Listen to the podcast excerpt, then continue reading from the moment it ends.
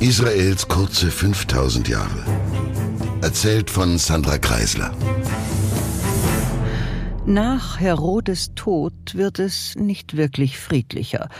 Es kommt ja bekanntlich nur selten bei Herrschern etwas Besseres nach.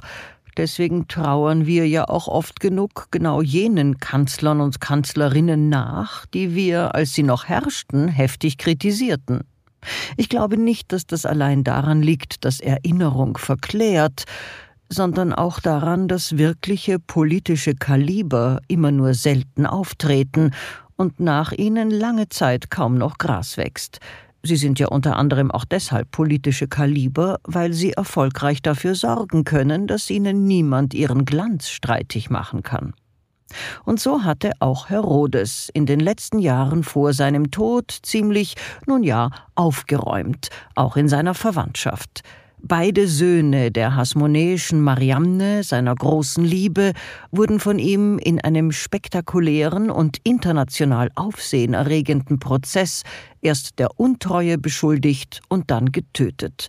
Und dann ließ er, nur vier Tage vor seinem eigenen Tod, auch seinen erstgeborenen Sohn, den er mit der Jerusalemer Jüdin Doris hatte, ebenfalls töten. Sicherlich hat seine gemeine Krankheit zu diesem Blutrausch ordentlich beigetragen.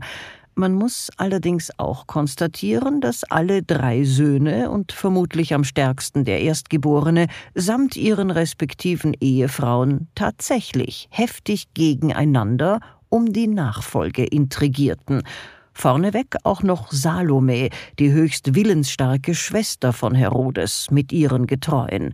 Es gab gefälschte Briefe, ermordete Sekretäre, gedungene Mörder, unter Folter erpresste Geständnisse und alles, was man sich diesbezüglich sonst so vorstellen kann. Das alles macht die Geschichte der letzten Jahre Herodes zu einem Schundroman sondergleichen, und es trägt eben maßgeblich dazu bei, dass er heute noch einen Ruf wie Donnerhall hat. Aber sei dem wie es sei, mit dieser Mordserie hatte er alle, die traditionell in seine Fußstapfen hätten treten können, entsorgt, und danach war es irgendwie schwer, passende Leute zu finden. Er hatte also mehrere Testamente abgefasst, immer im Bestreben, sein Reich bestmöglich abzusichern, und in seinem letzten Testament hatte er dann das Reich gedrittelt und unter dreien seiner restlichen Söhne aufgeteilt. Es ist übrigens bemerkenswert, dass Rom ihn das tun ließ, obwohl er in seinen letzten Lebensjahren nicht zuletzt auch durch seine ansteigende Paranoia zunehmend diskreditiert war. Im Allgemeinen bestimmte nämlich Rom bei den eingesetzten regionalen Herrschern, wer was an wen vererben dürfe.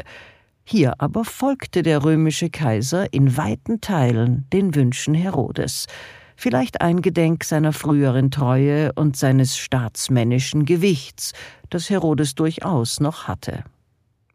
Der Sohn Philippus bekommt also den Nordosten, das ist ein Teil Idumäas und weiter Richtung sowohl Wüste als auch Gaza. Herodes Antipas II. erbte Galiläa und Perea, eine Provinz auf der anderen Seite des Jordans und des Toten Meeres, die heute zu Jordanien gehört.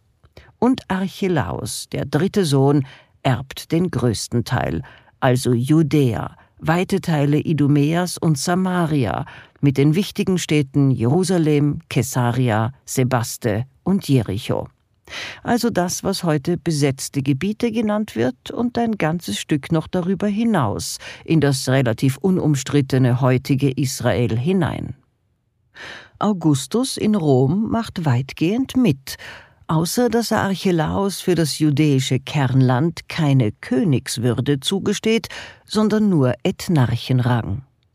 Er muss etwas geahnt haben, denn Archelaus entpuppt sich zwar als genauso grausam wie sein Vater, aber deutlich blöder. Es gibt jede Menge Unruhe, und bald beschweren sich die Juden so heftig beim römischen Kaiser, dass dieser ihn wieder absetzt, sogar verbannt, und die Region, das Zentrum Israels, ab nun nicht mehr autark und autonom sein ließ.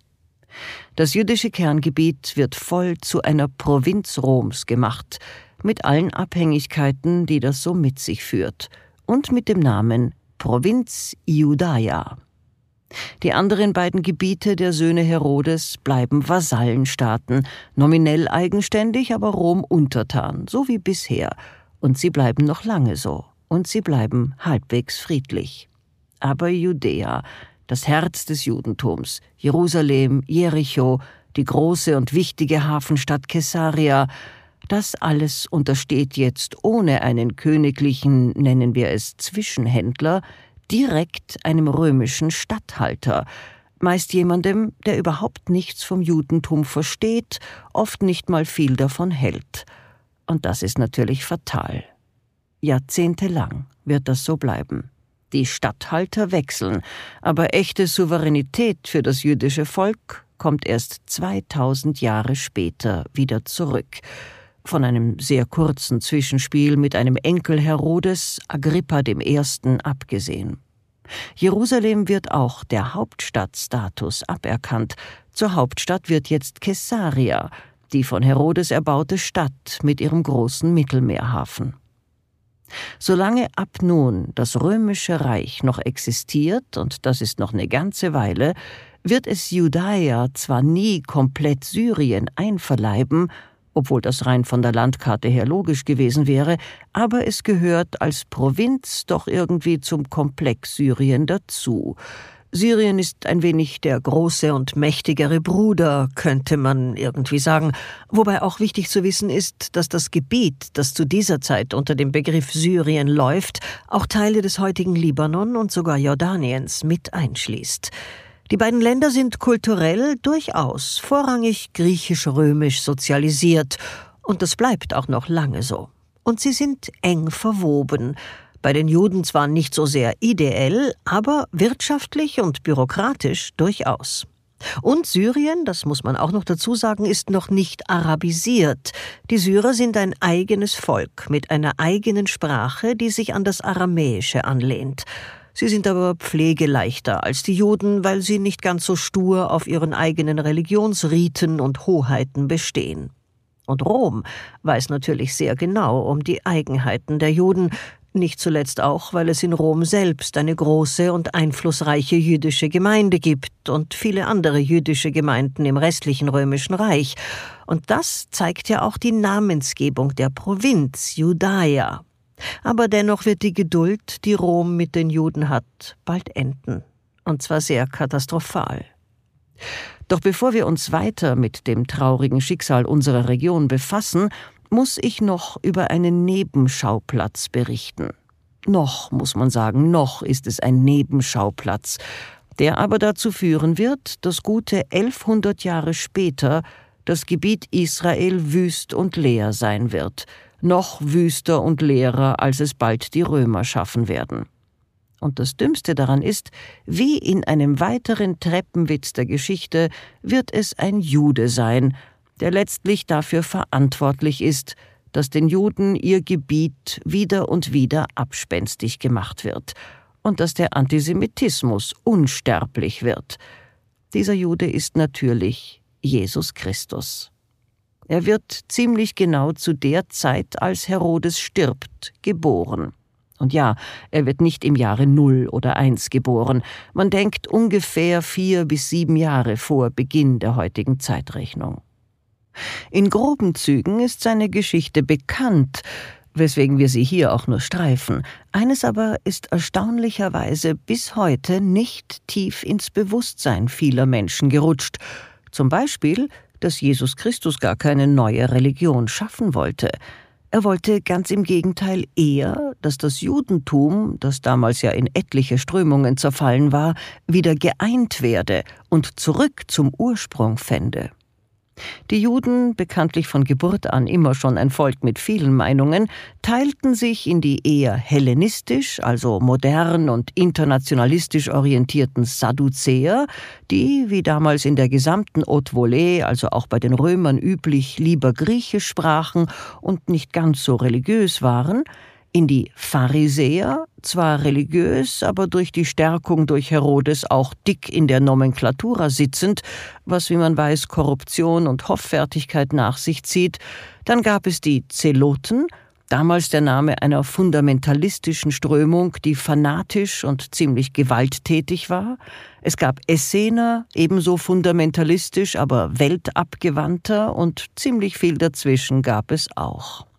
Weil die Zeiten unsicher waren, entstanden jede Menge Gruppierungen, die auf die eine oder andere Weise das Heil suchten oder es zumindest propagierten.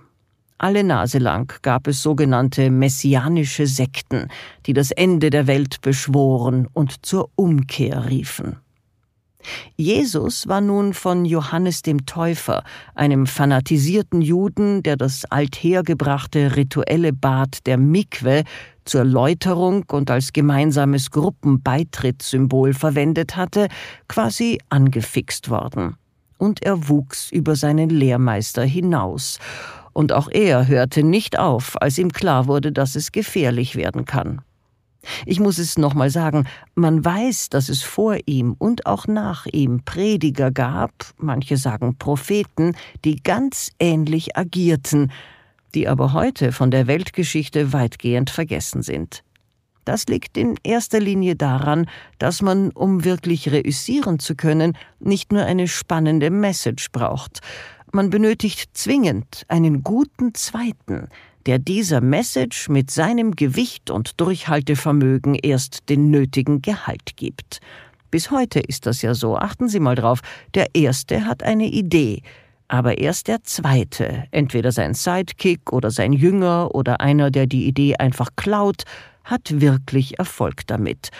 Oft braucht es sogar noch einen Dritten, der nicht nur die Idee weiterträgt, sondern auch ein Händchen für gute Propaganda hat. Auch Hitler wäre nichts gewesen ohne seinen Chefstrategen und seinen Propagandaminister. Und nein, diese Assoziation, so abstrus sie klingt, ist eigentlich aus jüdischer Sicht gar nicht so abwegig, denn die Existenz beider Männer ergab am Ende hunderttausend, ja millionenfachen jüdischen Tod. Aber egal, wir verlieren uns hier in Sophistereien. Auf Jiddisch nennt sich das übrigens Hochmetzen und ich will ja eigentlich die Geschichte erzählen. Also, Jesus, der Prophet, hatte ein paar Anhänger, die ihn so toll fanden, dass sie, wie es ja damals schon seit Cäsars Zeiten durchaus üblich war, verkündeten, er sei Gottes Sohn. Das an sich wäre noch nicht so spektakulär. Etliche hatten das, wie gesagt, schon behauptet oder es von sich behaupten lassen. Das war einfach das Mittel der Zeit, um auf sich aufmerksam zu machen und seinen Sätzen mehr Gewicht geben zu können. Die Zeit war allerdings nicht nur gewöhnt, dass man Menschen als Sohn Gottes bezeichnete, es gab auch, wie schon gesagt, eine ganze Menge Propheten. Ich möchte aber nochmal verdeutlichen, dass wer damals Prophet genannt wurde, heute vielleicht als Kabarettist oder Philosoph oder Journalist bezeichnet würde. Auch Greta Thunberg oder sogar Richard David Precht wären damals mit dem Arbeitstitel Prophet durch die Lande gezogen. Prophet war also einfach der Begriff für jene Menschen, die mit mehr oder weniger sensiblem Blick erfassten, was in ihrer Umgebung gerade abging und durch ihre Statements versuchten, die politischen und sozialen Prozesse zu beeinflussen oder zumindest ein Publikum auf diese Prozesse oder auf sich selbst aufmerksam zu machen. Kurzpropheten waren Prediger, Vordenker, fast würde ich Querdenker sagen, hätte das Wort nicht inzwischen eine Bedeutung erlangt, die nicht quer, sondern eher Nichtdenken suggeriert. Die Zeiten ändern sich offenbar in vielem nur oberflächlich. Auch damals gab es viele Richtungen und Untergruppen, Strömungen und Meinungen. Gerade in Zeiten, die als unsicher empfunden werden, werden die Diskurse heftiger und so polarisierte sich auch im jüdischen Gebiet die Stimmung zunehmend. Mit der politischen Instabilität und dem Ausgeliefertsein dem römischen Reich gegenüber entstand eine sehr heftige Endzeitstimmung, und so sah man eben etliche Gruppen, die den Menschen Hoffnung verkaufen wollten oder die Ankunft des Messias oder die Rettung der Welt, würde man sich nur endlich auf seine Ursprünge besinnen. Ob alle wirklich an ihre Heilsbringersätzchen glaubten oder sich damit nur Brot und Ehre verschaffen wollen, kann man heute natürlich nicht sagen. Aber der Glaube war und ist eine sehr mächtige Waffe. Damals der religiöse Glaube vermutlich noch mehr, und es wurde also sehr ernsthaft debattiert. Und so kam eben auch ein Jude namens Jesus zu Wort, der überzeugt davon schien, mit der Abkehr vom Besitzstreben und der Rückkehr zu den geistigen Wurzeln würde die Zeit weniger bedrohlich und verwirrend wirken. Man weiß nicht viel von seinen ersten Jahren, man weiß, woher er kommt und wo er prominent agierte, überall just dort, wo heute die sogenannten umstrittenen Gebiete sind. Man weiß auch, dass das Taufen schon längst vor ihm eine übliche Handlung war, nicht nur weil es Johannes der Täufer an ihm vorgemacht hatte, sondern weil es einfach eine etwas verkürzte und abgewandelte Form der Mikwe war, des rituellen Bades, das damals im Judentum einen wesentlichen Stellenwert hatte. Erst mit den Jahren wurde das Untertauchen immer kürzer, immer weniger, bis man es dann durch die symbolischen paar Wassertropfen ersetzte, Damals aber war es tatsächlich noch komplettes Untertauchen im Wasser, sprich man badete. Jesus muss ein recht charismatischer und eloquenter Jude gewesen sein. Er war möglicherweise bei den Essenern fanatisiert worden, jedenfalls schaffte er es, sich einen höchst treuen, geschäftstüchtigen und durchhaltefähigen Zweiten zu ziehen, der seinen Glauben weitertrug, später auch veränderte, anpasste, bis es zu einer Glaubensströmung wurde, die nicht mehr aufzuhalten war. Zu Jesus Lebzeiten war beim Judentum die Missionierung nicht verboten, und die vielen messianischen Strömungen, den Eifer, den die Juden in ihre Religion steckten, führten dazu, dass viele Menschen in der Region, ja sogar römische Soldaten, zum Judentum übertraten. Und das war übrigens mit ein Grund, warum Rom diesen Sekten sehr kritisch gegenüberstand. Es machten übrigens auch etliche der von den Juden die Völker genannten Nichtjuden, die in der Region lebten, so ein wenig halb mit. Sie ließen sich zwar nicht beschneiden und sie traten auch nicht offiziell über, aber sie lebten eine klare Nähe zum Judentum, sie wohnten den diversen Feierlichkeiten bei und sie lebten auch einige der Vorteile, die Nichtjuden nicht hatten, zum Beispiel den einen arbeitsfreien Tag in der Woche mit. Sie waren geduldet bis wohl gelitten. Erst Jahre später, als das Judentum seinen ersten wirklich massiven Dämpfer erleiden wird, wird das geändert. Aber ich greife vor. Zunächst jedenfalls war, wie gesagt, das Christentum einfach nur eine der vielen jüdischen messianischen Sekten. Nicht besonders wohlgelitten, aber na ja, man hat es verkraftet. Es interessierte einfach wenig. Noch eine messianische Sekte, man kannte das.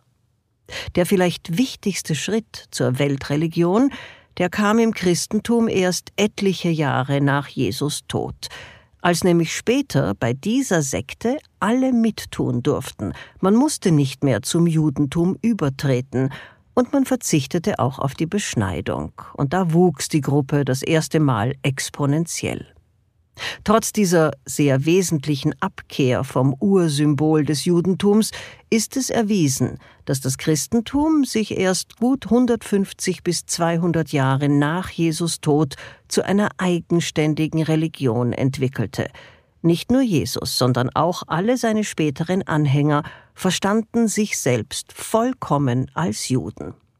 Obwohl man sich später durch das gemeinsame Erkennungszeichen, den stilisierten Fisch, von anderen Juden abgrenzte und unterschied, wollte man doch immer noch das Judentum ändern. Die Anhänger des Kults nannten sich auch Judenchristen. Der Begriff Christus stammt von einem verballhornten Wort für Gesalbter.